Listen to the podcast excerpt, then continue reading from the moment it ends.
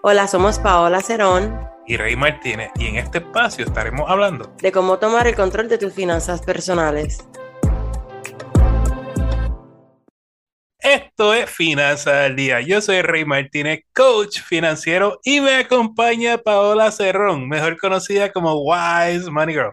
Estamos aquí para hablar de todo lo relacionado a dinero. Paola, bienvenida. Estoy contento que estés aquí hoy. Sí, ¿verdad? Después de mis vacaciones, después de mis dos huracanes, uno en Puerto Rico y uno en Tampa, que gracias a Dios que no vino para acá.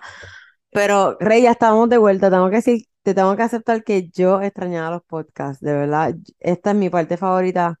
Gente, sépalo. Em, yo amo más el podcast que el Instagram, Rey lo sabe. Like, este es el punto para mí. So I'm happy to be back. Muy bien, estamos contentos que estés aquí con nosotros, Paola. Bueno, chicos, el episodio de hoy es traído a ustedes por Barbería Stylos, comprometido con la belleza y la salud de nuestro amigo Javier. Lo consigue en Bayamón. Para más información, pasa por su Instagram, Barbería Stylos, la I de Y.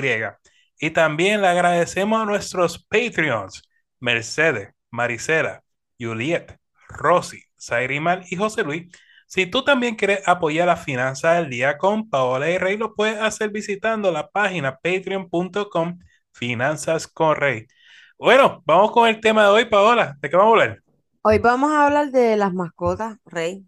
Yo creo que este es un tema que, bueno, siempre decimos un comentario de cada tema, pero honestamente las mascotas no es algo común en, en finanzas personales. Hay veces que en el coaching tú estás hablando con el cliente y, y incluyen a la mascota en el budget en el presupuesto, que no.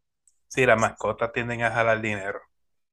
Y es lo que, eh, ahí es que vamos, o sea, muchas veces, ¿verdad? Hay, o sea, no muchas veces, pero hay personas que piensan que su hogar no está completo y que algo les falta, o personas que pues no sienten que quieren ser padres y pues quieren tener perro.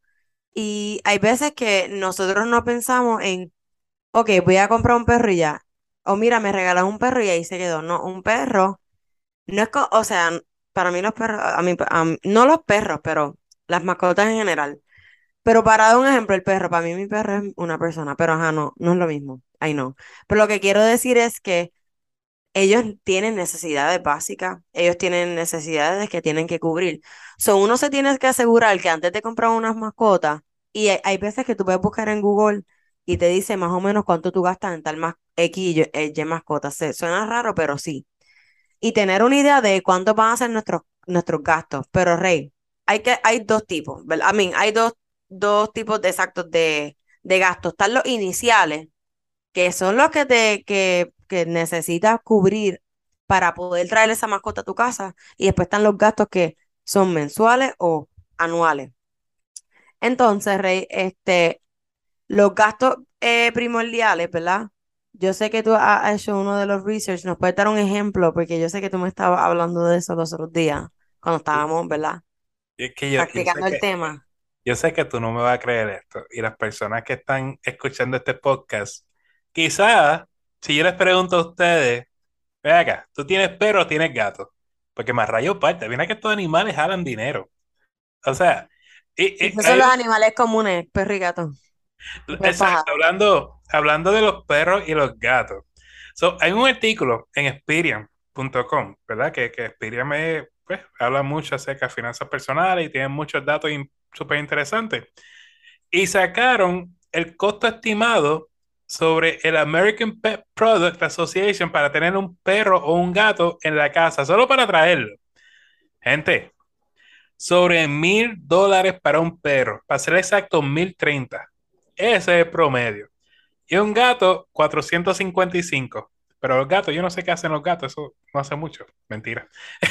este, los perros, yo soy, yo soy equipo de perros, A mí me gustan los perros. Gracias, a mí me gustan, es que los gatos son como traicioneros, no traicioneros, pero son cute, pero tú sabes que los gatos son muy independientes. Los perros son bien needy, pero es así que todas las quejas acerca de gatos, por favor, la finanza corre arroba gmail.com. Yo se la haré llegar a la Paola. no, ellos también son lindos. Ellos también son lindos. Y los gatos son preciosos. Nada, hay varios ejemplos de los gastos, ¿verdad? Que se incurren con una, con, con una mascota. Pero como estamos hablando de perro y gato, el costo average anual para, ¿verdad? cubrir todas las necesidades y los gastos de un perro son 1.391 dólares. So, si nosotros sumamos, Rey, los 1.030 que tú dijiste para solamente traerle el perro, más le sumamos estos casi 1.500, vamos a ponerle que es casi 1.700 anual que uno está poniendo en una mascota, o sea, y aquí estamos hablando de perro. Y si vamos a hablar de, de los gatos, yo, este, los gatos yo creo, ¿verdad? Que ellos tienen lo de las piedritas que mezclan, no sé, pues yo no tengo gato. Pero el costo anual para mantener un gato es 1.419. Sí, sí, te pone, tú divides eso entre 12, típicamente sí, a mí me concuerda, estamos hablando de 120 dólares más o menos mensuales que se te van el perro. Obviamente hay que ir dependiendo del tamaño y lo sabemos, pero esto es en promedio, ¿verdad? Se va una cantidad de dinero en estas mascotas. Entonces, ahora voy a mencionar algunos, a nuestra audiencia, como que algunos costos que yo sé que a lo mejor muchas personas que nos están escuchando saben de estos costos, a mí de estos gastos mensuales, pero, ¿verdad? Para dar un refresh. So, tenemos comida y aquí quiero dar un ejemplo, mira. Eh, hay comida que, y no es por uno ser, ¿verdad? Mickey, piki, whatever, pero es bien importante, y después este, vamos a dar unos tips que van a entender ¿Por qué yo estoy diciendo esto? Es bien importante que nosotros le busquemos una comida de calidad a, nuestras mascotas, whatever, en este caso yo hablando de perros, porque si no es una buena comida para ese tipo de perro, no estoy hablando de marcas, pero si no es un tipo de comida que a tu perro va a afectar la salud y después, o sea, después más adelante vamos a hablar un poquito de eso de y que es importante. Y también están los costos rutinarios estos médicos. Yo tengo que llevar a mi perrito de vez en cuando achicar que todo esté bien, que su cuerpecito esté bien, que todas esas cosas, son, eso también son gastos. Sí, se suma, se suma a todos estos gastos, este, lo que son juguetes. Hoy en día, oye, los seguros. Eh, yo creo que esto, esto es algo que se ve considerar si tú eres una persona que lleva mucho a la mascota al veterinario, porque estos seguros hoy en día no son tan costosos si lo compara con el gasto del veterinario mensual y quizás te pueda hacer de beneficio a, tu presupuesto.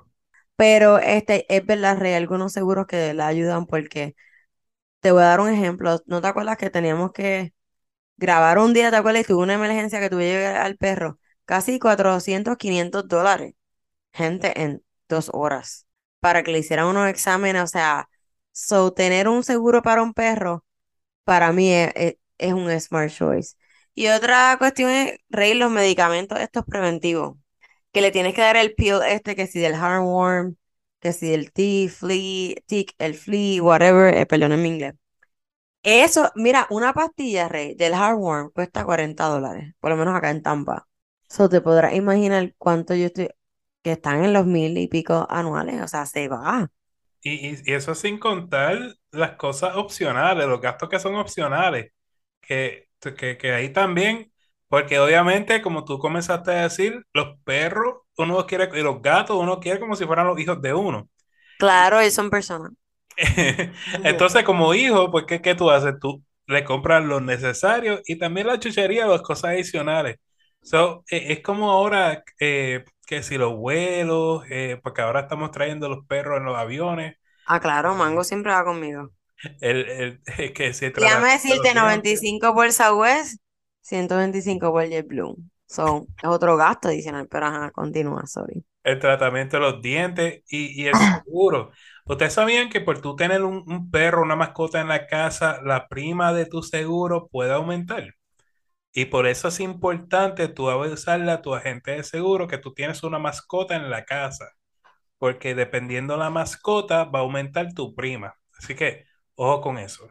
Oh my God, eso es un good hint y eso me gustaría que lo repitiera a lo último, porque eso de verdad, yo creo que no hay muchas personas que saben de esto.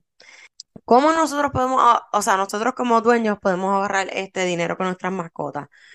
Primero es tratar de buscar una raza que sea mixta. Ojo, esto es para personas que verdad a lo mejor no pueden comprar uno de estas razas que son bien caras, porque yo he visto que hay perros hasta de 8 mil dólares. No es que estamos diciendo que no lo compre, Estamos tratando de que siempre entiendan que el propósito de los podcasts es cuidar tu presupuesto y tus finanzas. So, este, en vez de que sea un, ¿verdad? un perro puro, maybe un mix, escoger un un, una mascota que sea low maintenance. Mientras más pequeño el perro, a mí el que el perro, la mascota, menos gasto. Eh, Yo lo veo así. Bueno, a excepción de las culebras que le tienes que estar comprando ratones a cada rato. Lo sé porque mi hermano tenía una culebra. Operar a las mascotas, Rey, es tan importante. Y lo caro que sale operar una mascota. Esto- estos veterinarios no tienen piedad de Dios. No, no, no, de verdad. ¿Como cuánto más o menos sale operar la mascota? Y escucha unos precios ridículamente altos eh, y otras que son un poquito más razonables, pero como quieras se te va, se te va un dinero, tú sabes. Y esto, y eso va con, con aquello de tener los perros saludables, ¿verdad? Porque mantener un perro saludable también lleva un costo, ¿verdad? Y, y dentro de mantener un perro saludable, un gato saludable, es también tratar de prevenir que se te, se te lastimen. Porque imagínate, ahí cuando se te Ay, sí. lastiman, ay, prepárate. Cuando mi perro era tan pequeño, yo siempre estaba ahí, que no se caiga que esto. Ay, no te digo, no. Es horrible. Yo soy Rey Martínez y te quiero invitar al curso de los 7 pasos para el éxito. En este curso vas a aprender un plan probado para pagar tus deudas de la forma más rápida y ahorrar dinero para tu futuro. Ya es hora de querer cambiar tus finanzas personales, aprender a vivir una vida libre de deudas y a ganar con dinero. Cuando las deudas no te aguantan, nada puede detenerte de realizar tus sueños. Tú lo puedes lograr. Solo necesitas un plan que funcione y yo te lo quiero enseñar. No te lo puedes perder esta oportunidad. Visita mi página finanzascorrey.com para que te registres hoy. Y como regalo a ti oyente, quiero que uses el código FC R50, repito, FCR50 y va a obtener un 50% de descuento al pagar. No hay excusa. Te espero en mi página finanzascorrey.com. Cada podcast estaremos contestando al menos tres preguntas que nos llegan tanto por el podcast o por las redes sociales. Y aclaramos que toda información es para uso educativo. Siempre consulten con un asesor financiero o con una entidad bancaria antes de tomar cualquier decisión financiera.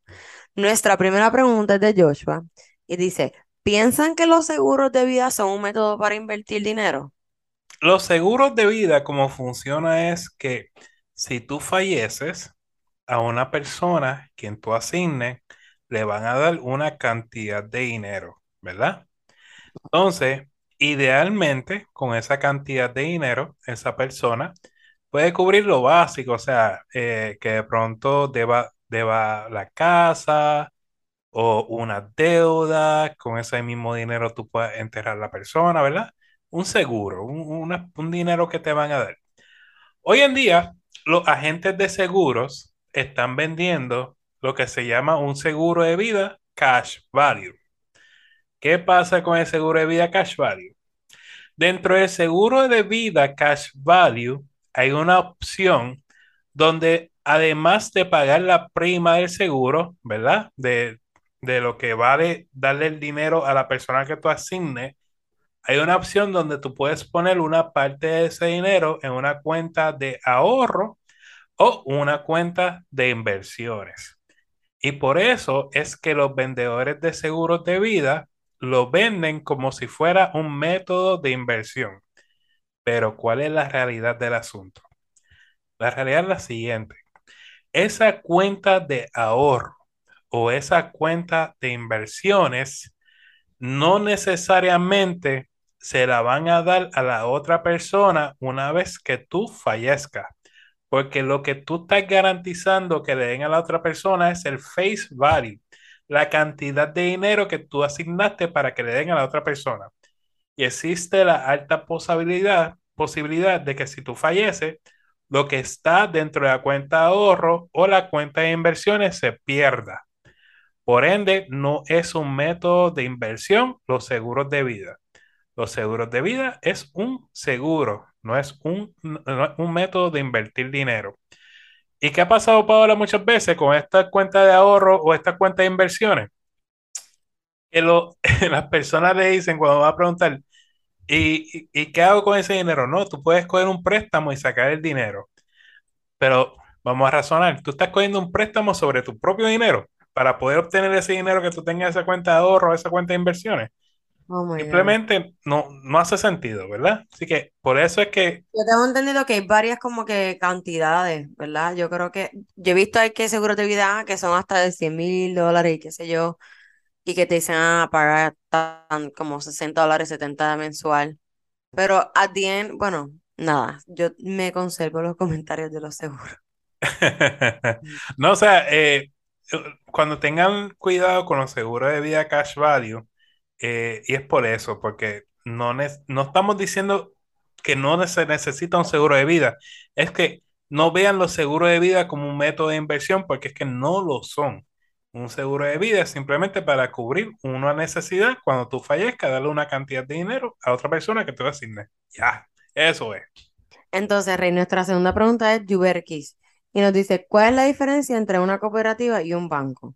Ok, vamos a empezar que en la cooperativa los fees son más bajitos, en el banco los fees van a ser más altos. Entonces, este, el banco es un, una organización con fines de lucro, la cooperativa es una organización sin fines de lucro. Entonces, en la, en la cooperativa es más el customer service, el servicio de cliente es más tú a tú, mientras que un banco es más dirigido al producto. O sea, sí el cliente es importante, pero pues aquí ellos se enfocan también en darle dinero más a los shareholders o a los accionistas. En cambio, la cooperativa, quienes mandan y como que por donde, a donde se va el dinero es a los miembros, ¿correcto, Rey? Estoy totalmente de acuerdo contigo. O sea, eh, como yo veo esto, miren, no tengo nada en contra de los bancos ni las cooperativas, pero esto es lo que yo he visto. Los bancos están más avanzados en la parte de la tecnología, ¿verdad? Están súper avanzados, tienen unas programaciones brutales. Las cooperativas les le falta, les falta todavía un espacio, tiene espacio para mejorar en la parte de las tecnologías. No, y otra cosa que se me quedó fue que el banco está asegurado por el FDIC. Las cooperativas están aseguradas por la NCUA, ¿verdad? Sí, dependiendo del estado, porque las cooperativas corren más local y cada estado tiene sus regulaciones con las cooperativas. Pues en Puerto Rico tienen una, Florida tienen otra y así. Pues, ¿qué pasa? Eh, cuando tú vas a una cooperativa, dime si no es cierto, si es cierto o no es cierto, que el ambiente es diferente a la de un banco. El ambiente, ese sentido de, toque humano de, la persona, ir a donde ti, darte los buenos días. Tú vas a un banco y sientes que eres como un robot. Pasa por aquí, tiene la hojita, ve allí, coge turno. Eh, esa, en ese trato, pues también las cooperativas son mejores, a mi entender, mi opinión, que los bancos. Entonces la tercera pregunta viene de Irving y, que es, y dice que es interés compuesto. Pues Irving, el, interés compuesto es simplemente el interés que tú ganas sobre el interés. Por ejemplo, si tú invertiste 100 dólares al 5%, al, al final del, del primer año tú vas a tener 105 dólares. Entonces, esos 5 dólares vienen y se le añade al segundo, al segundo año y vas a tener 110 con, ¿verdad? Con 25. So, básicamente, ese, y ah, una de las siete maravillas del mundo. Y lo bueno es, bueno, el consejo que te doy es, es mejor que te paguen dinero en intereses, que tú pagues dinero en intereses. y un ejemplo puede ser la tarjeta de crédito, que tiene par de intereses. Yo sé que me desvío un poco, pero siempre asegúrate que multiplicar tu dinero y la forma en que tú multiplicas tu dinero es a través del interés compuesto.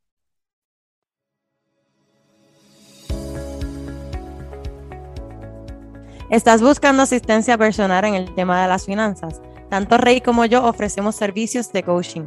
Para contratarme me pueden conseguir en Wise Money Girl en Instagram y a Rey lo pueden conseguir en su página web Finanzas con Rey. Cambia tus pensamientos y cambiarás tu mundo. Norman Vincent Peale.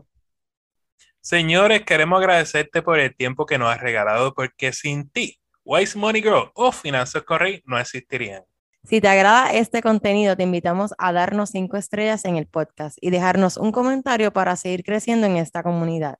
A Paola la consigues bajo Wise Money Girl en Instagram y Facebook y Finanzas con Rey en las diferentes plataformas sociales, también en la página finanzascorrey.com.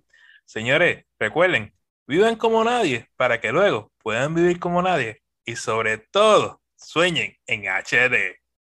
You got this.